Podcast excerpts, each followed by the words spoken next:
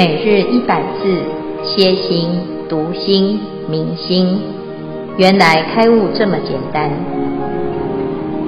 秒懂楞严一千日，让我们一起共同学习。秒懂楞严第一百一十二日，经文十声临相一时具足，名同真住。主题：十住同真住，劝学十法，消闻十声，菩提声、愿声、化身、利生、威势声、意声声、福声、庄严声、智声、法声。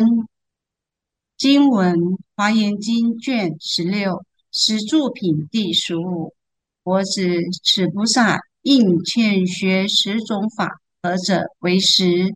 所谓知一切佛刹，动一切佛刹，持一切佛刹，观一切佛刹，意一切佛刹，游行无数世界，领受无数佛法，变现现变化自在身，出广大遍满音，一刹那中成事供养无数诸佛。何以故？欲令增进。一切法能得善巧有所闻法，即至开解，不由他教故。恭请见辉法师慈悲开示。各位全球云端共修的学员，大家好，今天是秒懂楞严一千日第五百一十二日，我们要继续谈实住当中的同真住。这一段是《楞严经》当中的正道分，他在讲因着染而缘起一切的轮回，如果修净缘而成就的是位次，什么位次？就是贤圣之位。从实性、实住、实行、实回向到最后等觉妙觉，那我们一路呢就知道，哎，每个阶段呢、啊、都有它。的特色以及修行的功课。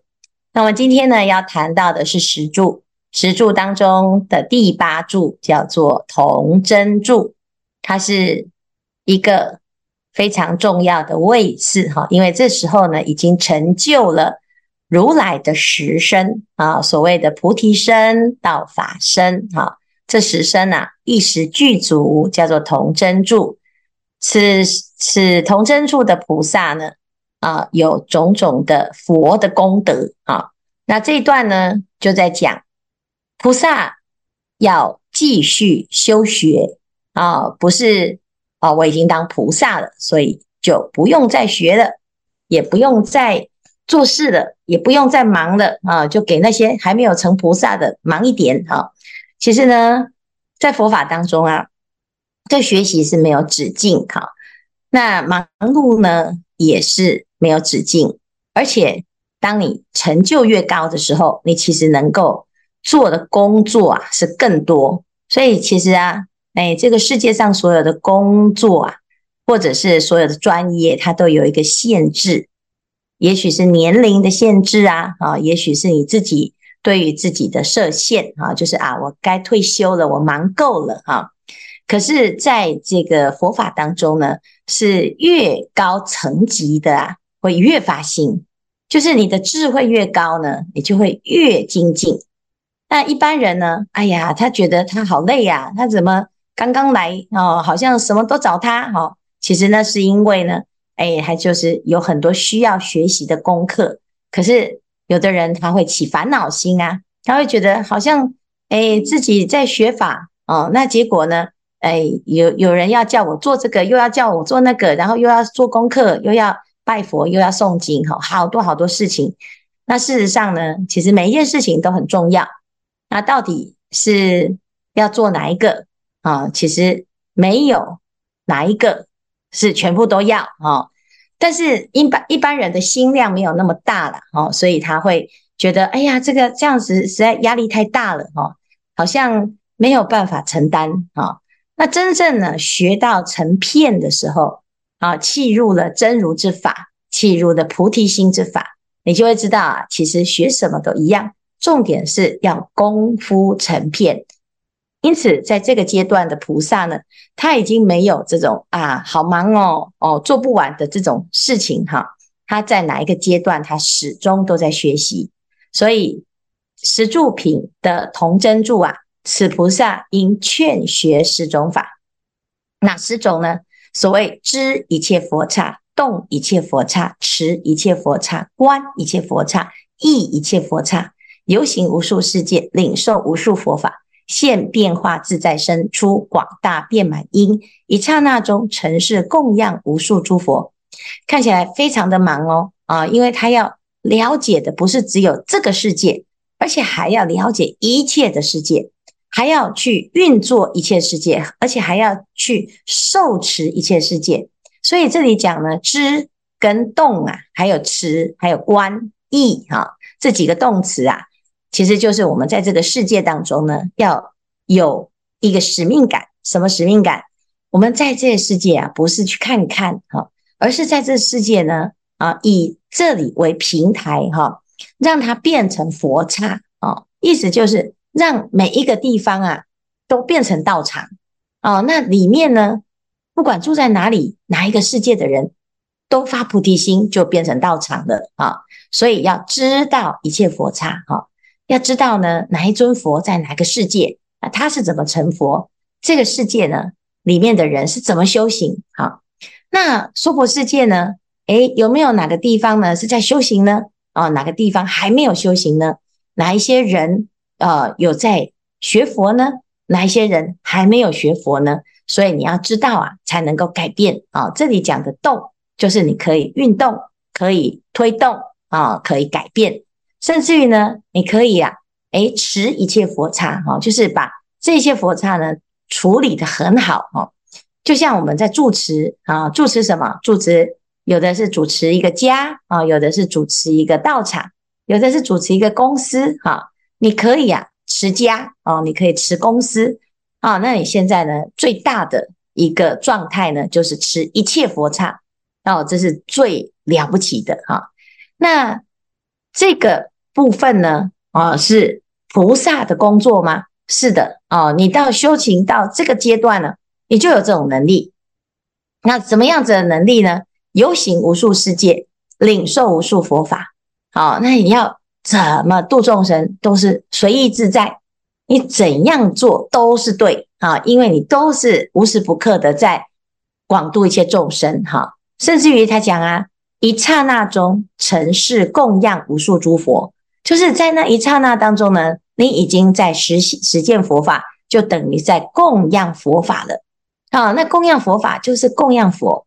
很多人呐、啊，以为啊，要供养佛哦，就是要去帮佛跑腿呀，啊，啊或者是买东西来供养佛啊，啊，或者是哎来看看啊，这个佛陀他的心里面想什么啊，啊，所以呢，我们就讲一些话让他很开心啊。这个算是城市供养吗？啊，在。楞严经里面呢，阿难就说：怎么样能够城市供养无数诸佛？要怎样报佛恩呢？叫将此身心奉成刹，是则名为报佛恩。哈，你只要呢，啊，在这个世界当中啊，你凡事啊发心为他人啊，为大众，你就是在报佛恩，不见得是用念经的方式。有可能你是做一个事业，但是这个事业呢，是对环境有帮助，对社会有帮助啊，会对他他人有帮助啊。那你就是在修行，你就是在学佛，你就是在如佛一样，在承事供养无数诸佛啊。那如果你能够做到这样子的程度呢，啊，或者是有这样子的认知啊，就不会啊，只有局限在。啊，佛法里面，或者是道场里面，或者是宗教性的仪式里面，才是修学佛哈，或者是才是行菩萨道。你在各行各业各个区块，你都可以哈。这个就是同真注了哈。那为什么他这个时候呢，还要学这十种法呢？何以故？啊，欲令增进于一切法，能得善巧。哦，这个善巧方便很重要啊。啊，有时候啊，有的人他喜欢学佛哈，学了佛之后，他想要度众生，可是为什么常常都效果不好呢？哎呀，我跟这个朋友讲啊，讲半天，结果他呢越跑越远哈。我想要度他，结果呢适得其反。我家的孩子啊，哎呀，我很想要让他好好的用功，结果呢，哦，越来越反弹哈。那到底怎么办？哦，其实问题不是佛法不好哦，也不是现在的人都没有善根，都不学佛啊。其实不是，是因为那个善巧不够啊。我们没有办法很啊，就是用巧妙的方式引人向善。叫做善巧哈，那你如果能够有巧妙的方式，让他起善的念头，做善的事，说善的话，那就是非常好的佛法了啊。只是大部分的人呢，啊，没有想到要用善巧来调整，或者是来度化众生，都只会用自己的方式哈，一根肠子。到底啦，哈都没有说变变化，哦，没有变啊。那如果有一点巧，哦，就是变成奸巧，哦，不是善巧，哦，就是那个心是恶的，勾心斗角，哈，或者是来设计陷害。那佛陀呢是很慈悲，他知道呢每一个众生他心里面的一些心思啊，啊，就会投其所好，用一点方便呢，让这个大众呢比较能够接受。有人喜欢。听音乐啊，他就用音乐来度众生；有人喜欢吃东西，他就用吃的来度众生；有人喜欢呢啊，跟朋友聚会啊，他就用这个善巧方便啊，就有这个效果啊。那如果呢，我们都不知道这些善巧，那当然也能度众生啊。最后呢，就只有度到一个那个人，叫做自己哈。所以要方便善巧，是同真住的菩萨。啊，在一切的世界当中学习的啊，那有所闻法，即自开解，不由他教故啊。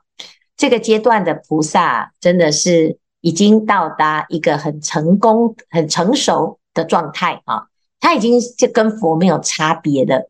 那结果呢，他还在继续学习啊。我们一般呢啊说这个菩萨就是学无止境啊，那他到底差别在哪里？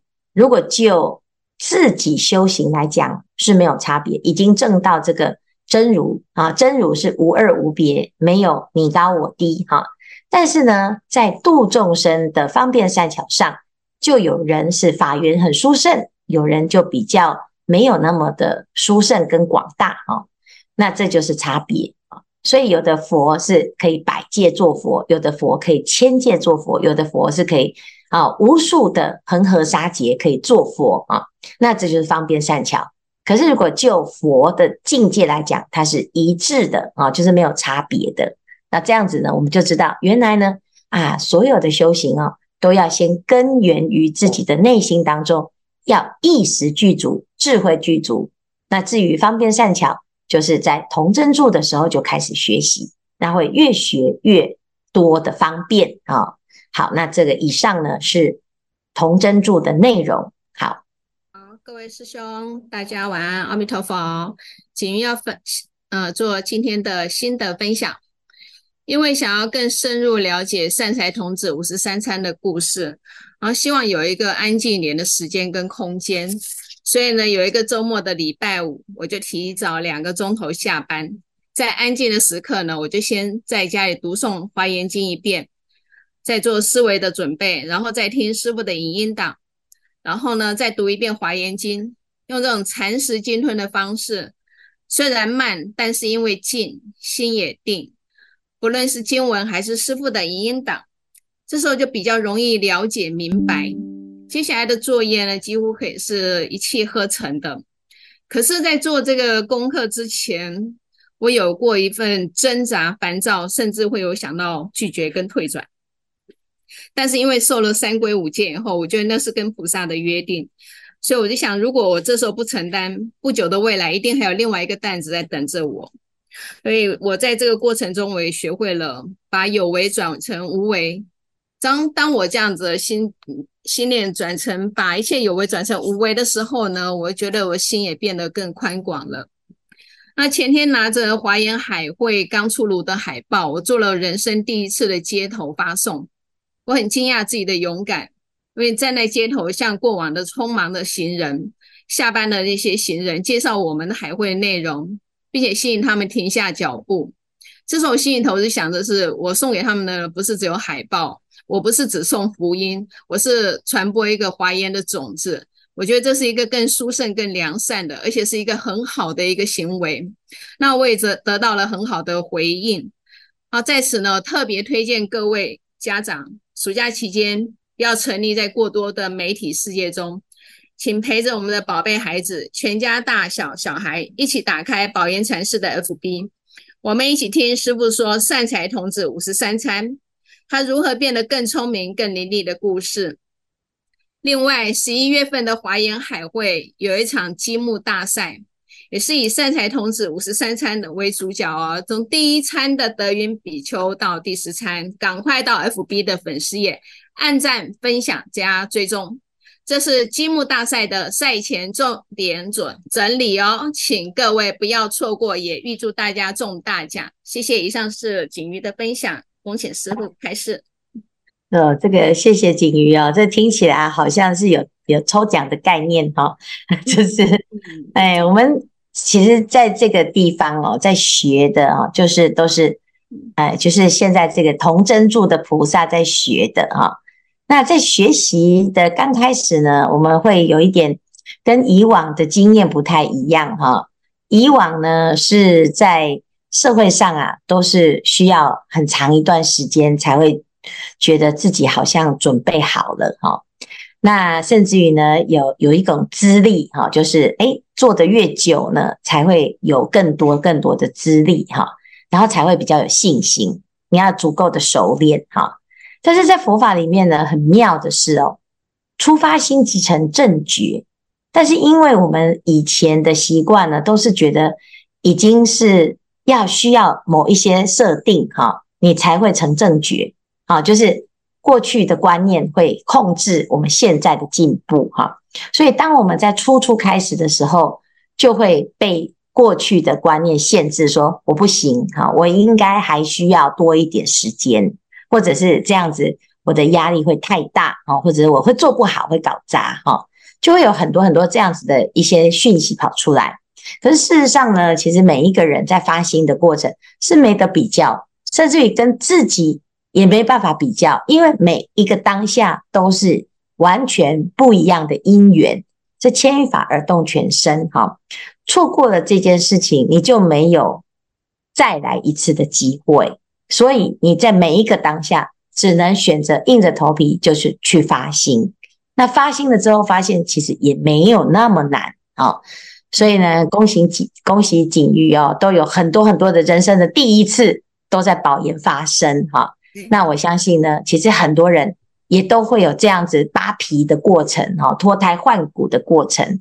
那尤其呀、啊，当你发菩提心之后，这个跟过过往的经验都这么的不一样，是既新鲜又刺激又害怕哦。所以呢，哎，一定要熬过这段时间哈，慢慢的就会感受到哇，自己这个完全焕然一新的。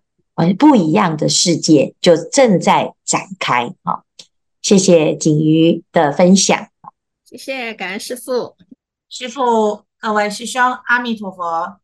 法觉今天来代表分享，我们小组讨论的时候啊，对这个佛刹觉得很难理解。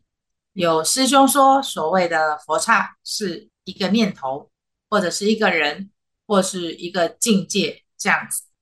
那小组讨论的时候呢，有某位师兄呢分享到，呃，礼拜六、礼拜天参加快闪楞严咒，真的是可以入定，因为一闪神啊就会追不上速度，专注的时候呢，身体会比较容易紧张，这个时候要尽量让自己的身体放松。师兄说呢，要到大概第四次或者是第五次的时候呢。感觉比较能够入定，前面的时候还是有点躁动，每到第五遍的时候呢，就会感觉出自己的心真的是安定了、安住了。前面的四五遍呢，等于是在收摄身心的过程。某师兄啊，某师兄就是春如师兄啦，他说啊，在这样的安定状态下，也还是能够很了解什么是知一切佛刹，动一切佛刹，持一切佛刹，观一切佛刹，意一切佛刹，游行无数世界。但是尊如师兄呢，觉得如果是参加华严经共修，从早上的五点到六点半的这个时段呢，是会让你觉得很舒适。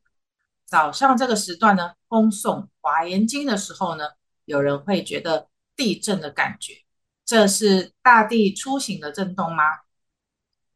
早上的这个时间啊，世间的一切呢活动才刚刚苏醒中，这个时候呢，很安静，心无杂念，也没有什么念头。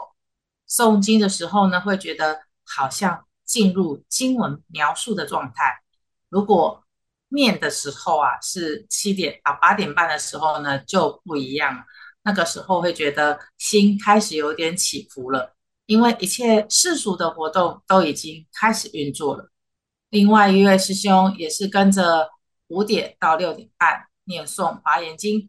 但是如果他没有把握到那一段的时间呢，就会在上班之前呢听师父的开示，这样子一整天的工作呢，就跟生活呢就可以在正向的见解中呢吸收正能量，再去上班。这个是时间具足的时候呢，就会再多送一点点。以上是第五组的两位师兄的分享。那么呢，佛刹到底是什么呢？跟我们自身的关系又是什么呢？恭请。见辉法师帮我们进一步的开示，感恩。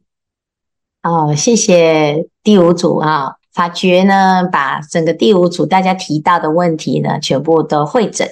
那最主要啊是对于这个佛刹这两个字哈，刹哦其实就叫做道场啊，简单来说就是佛的道场。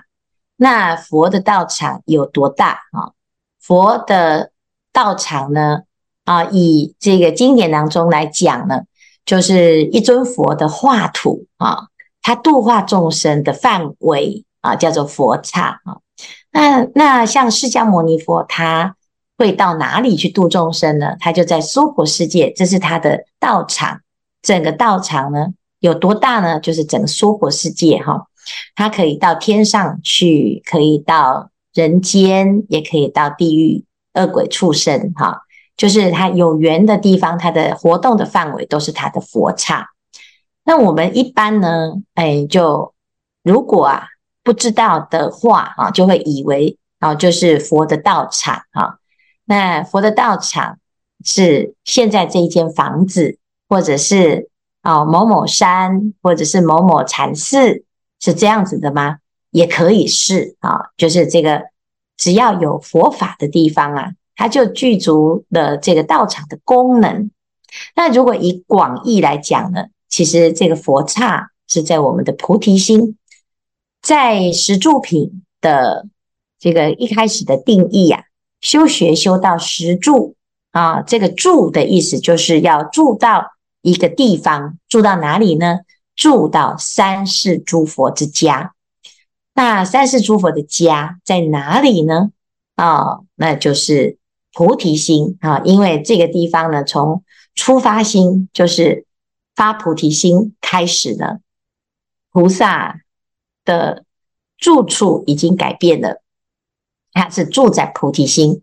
那如果你是住在菩提心，你在哪里就在佛刹当中啊，你在家也在佛刹，你到公司也到佛，也也是佛刹，乃至于你走在路上，你都是佛刹啊。所以这就是。佛刹的真实的定义，它其实是以菩提心为界限啊。那如果我们知道这样子的定义了之后，你就不会执着在某一个净土啊。譬如说我念佛的，我就一定要去阿弥陀佛那边。那阿弥陀佛的佛刹呢，叫做极乐世界。极乐世界在哪里呢？在西方哦。那你就会对于东方就比较没有那么喜欢，比较喜欢西方啊。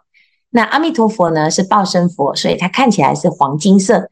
那你就对于这个黄金就比较喜欢哈，那就会有这种分别心。那如果呢，你能够知道菩提心就是我们的佛刹的话，你对所有的众生，你就会平等的看待，因为一切众生皆有菩提心，皆有佛性啊，所以就要看你自己的程度啊，是到哪一个程度。凡夫之眼就是肉眼，它就会分凡夫是凡夫，好，那佛是佛，见山是山，见水是水。但是如果佛的眼呢，是佛眼，它就会一切众生皆是佛啊。那这时候呢，每一个地方都是佛刹，好，是这样子。好，以上。阿弥陀佛，师父好，各位师兄好，我是法格，就是格子。那这段经文我们在讨论的时候，其实觉得有点不太能理解，为什么在不退注后面是同真注？好，那让我联想到，在师父有一个说故事的影片哦，在 YouTube 上面有讲善财童子五十三参的故事。那对应的这个童真柱的部分是第九集的第八个。呃，善知识是呃比目渠沙仙人哈，这个的介绍，这是一个住在森林里面哦，穿着树皮呃树树叶所做的衣服，留着大胡子的一个仙人。好，那他一看到善财童子来拜访他的时候，我觉得他好纯真哦，他就是马上跟大家，他带着一万多个众众人来去这里做修行哈，那他马上说。呃，这个童子他发菩提心哈，要介绍给大家，他一定会成佛，然后介绍给大家，然后呢，才回答善财童子问他的法门可以怎么学，他就介绍他他会的那个无胜床解脱智光明照法门，这个法门好厉害。那他一抓到善财童子的手，那马上他就善财童子入定之后就一起。飞出去了，飞到十方的佛刹哈，到处去参拜学法，好啊。更重要的是，他每参拜一个，他所学到的法呢都没有忘记啊。我觉得这个好厉害。那当我们对很多的呃佛法不太了解的时候，有时候可以用各种的方式，不管是找经文，还是在网络上面听师父的呃说故事的影片。都可以帮助我们去想象经文中间为什么自己已经做好了，想要帮助别人，那要重新更虚心的、更纯真的，不在意任何的，重新学各种的善财，不那个方便的善巧的法门。那这个是我这边分享这个方式，让大家可以来进一步的理解很多的佛法里面的道理。以上报告，阿弥陀佛。谢谢法哥哦，还顺便介绍了毗目瞿沙仙人，那也刚好呢，顺便来那个号召大众哦，我们来为那个善财童子五十三餐的前十餐啊，我们挑十餐来啊来做一些代表性的场景哈。那主要的目的呢，是希望我们可以创造出一个很有特色、很有华严经特色的积木的样本啊，那积木的模型哈。那做出来之后呢，就可以被很多小朋友来学习啊。那这个过程呢，其实是很有趣的一种啊创作的过程，会启发孩子的心智哈。那这种修行的方式啊，是适合小孩子的啊。那有的大人也很喜欢啊。至少我们在做这些过程啊，他他只是心是很清净、很平静哈。那如果呢，我们啊在身边有这种。好朋友啊，哈，或者是自己的家人，啊，他对这个是有兴趣的话，要请大家口耳相传，哈。毗目瞿沙仙人呢，他代表的是同真柱，其实呢，他就是像小朋友一样，完全没有分别心，哈。第八柱的菩萨就是以没有分别心为著称，没有分别心之后，他去哪里都一样，都像在佛国净土一样，所以这个是我们要学习的。如果我们能够做到这样子的时候呢，你会发现你已经回到你的最童真、最纯真的时候啊，那是最舒服，而且甚至于很多人呢，回想起自己的一生，觉得小朋小时候啊是最快乐的时候啊。那我们学佛呢，也会让自己的内心变成像童真一样，非常的快乐，非常的自在。好，好，谢谢法哥的分享。